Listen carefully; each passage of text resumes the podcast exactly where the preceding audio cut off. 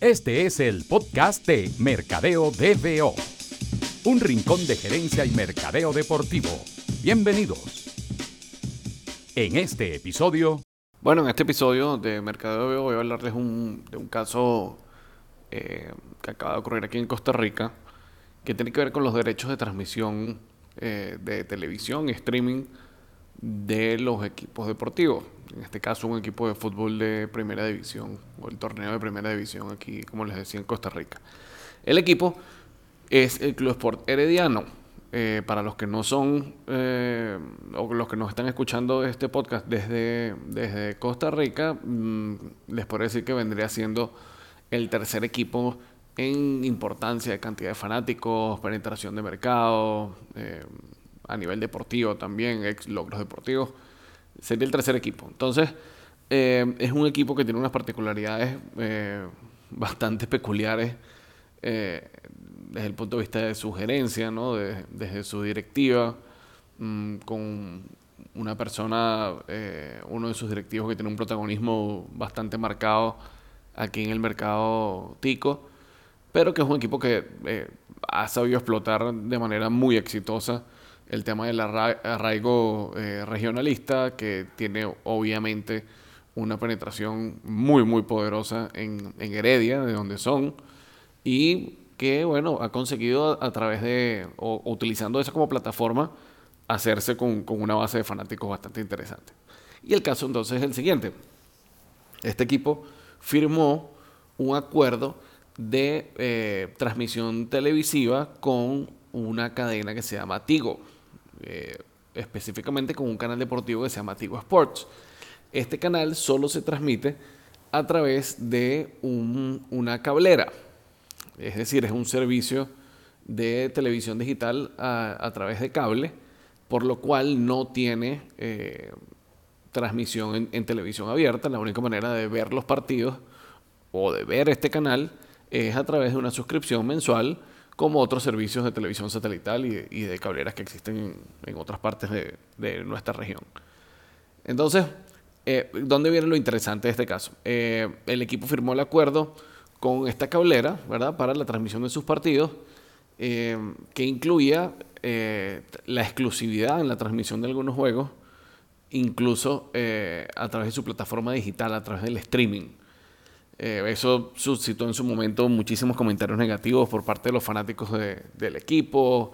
Eh, se dan una innumerable cantidad de, transmisiones piratas a través de Facebook eh, Live, donde la gente, bueno, trataba de, no alterar o no, no mm, hacer algo ilegal, entonces tapaban en la transmisión el, el logo de, de Tigo Sports en este caso cuando lo retransmitían en Facebook, me refiero. Tampoco utilizaban el audio original de, de la cadena, sino que eh, utilizaban el audio de alguna, de alguna emisora de radio local. Y bueno, pero fue una, una grandísima polémica porque, bueno, obviamente la gente estaba acostumbrada a disfrutar de los partidos de su equipo en televisión abierta a través de uno de los dos canales eh, grandes que hay aquí de, televisión abierta, que son Repretel y, Teletica. Y al verse limitados entonces a, a esta televisora por cable, bueno, obviamente eh, esa nueva barrera para poderle dar tu seguimiento al club al que sigues no, no fue muy bien recibida. Pero ¿qué hay detrás de esto? Esto no, es la primera vez que ocurre.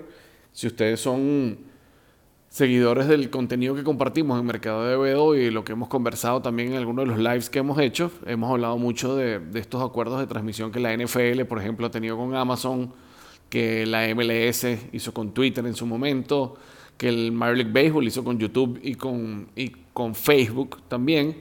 Y yo creo que son eh, estas tres, estos últimos tres ejemplos que son netamente en streaming, son el paso siguiente de lo que está ocurriendo en nuestros mercados, que quizás están todavía un, capítulo por detrás en ese libro, ¿no? Eh, y es donde todavía el tema de explorar este tipo de acuerdos con cableras específicas o con transmisoras satelitales específicas eh, limita mucho el acceso a los fanáticos y no es recibido de la mejor manera. Pero lo, que hay detrás de esto es obviamente un interés económico. Eh, este tipo de, televisoras, ¿verdad? Eh, están en disposición de hacer un desembolso particular con algún equipo interesante para ese club, eh, me refiero a la cantidad, tanto como para atreverse a trastocar ese acceso ilimitado a las transmisiones del equipo.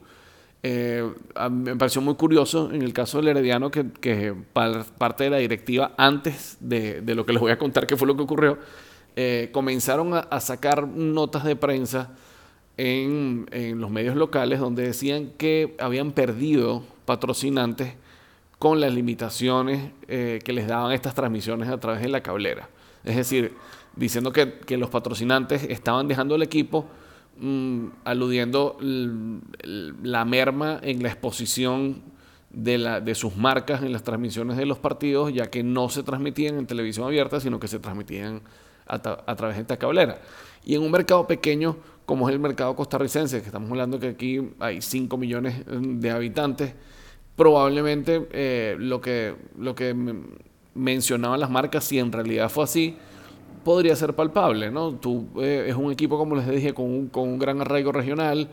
Eh, la mayoría de las marcas eh, que invierten en el equipo son marcas pequeñas, es una marca con una, es un, perdón, es un equipo con una gran cantidad de marcas patrocinantes, incluso con casi todas presencia en su camiseta, lo cual es, es fuente de algunas bromas pesadas que le hacen los seguidores de los otros dos grandes equipos de Costa Rica, la Liga Deportiva La Jualense y, el Saprissa.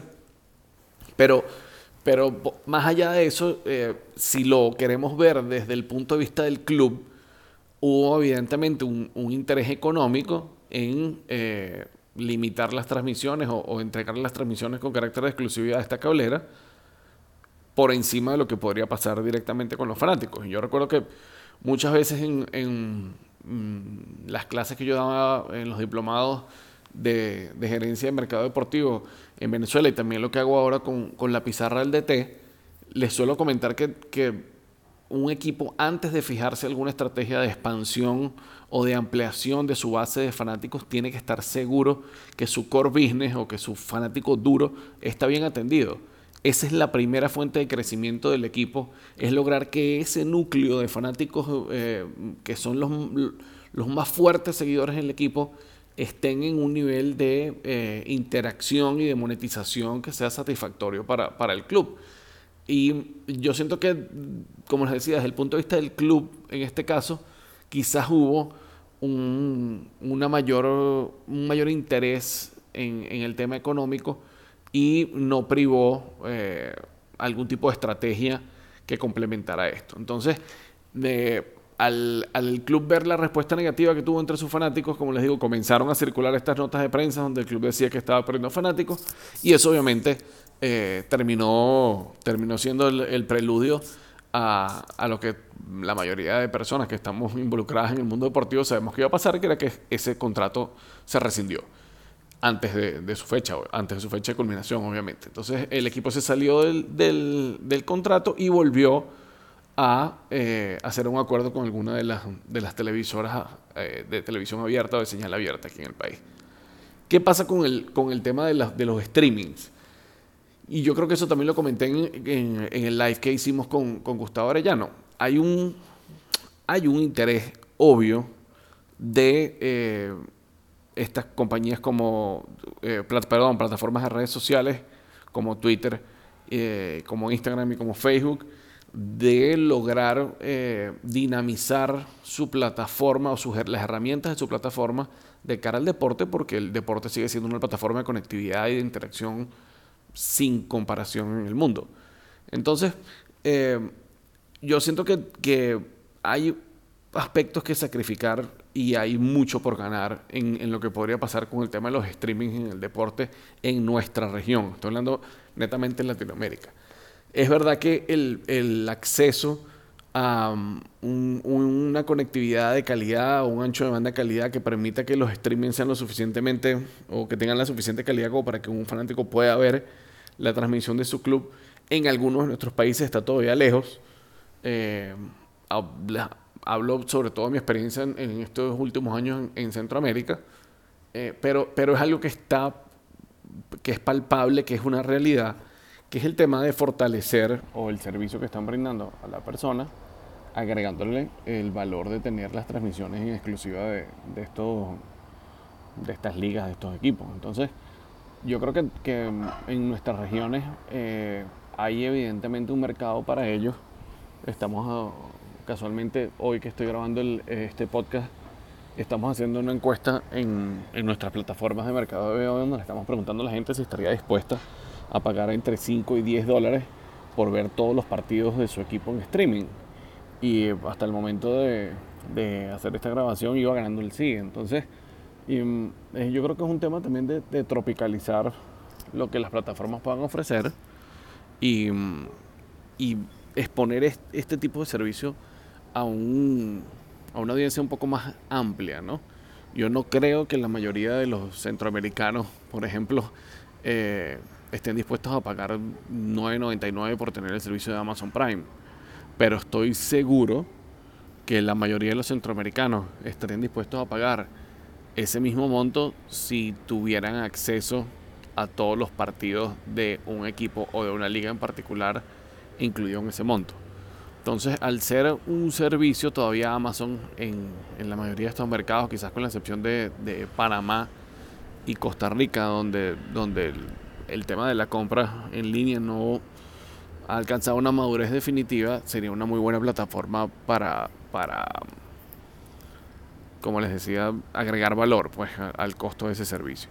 Igual pasaría yo creo que con otros tipos de, suscripciones locales. Por eso yo creo que el tema de Dazen eh, aquí tiene, tiene que tener muchísima efectividad cuando, cuando tengan planteado hacer una expansión definitiva en, los mercados eh, latinoamericanos. ¿no? Ya obviamente tienen presencia en algunos otros países, pero creo que aquí en el caso de Centroamérica habría mucha potencialidad para eso.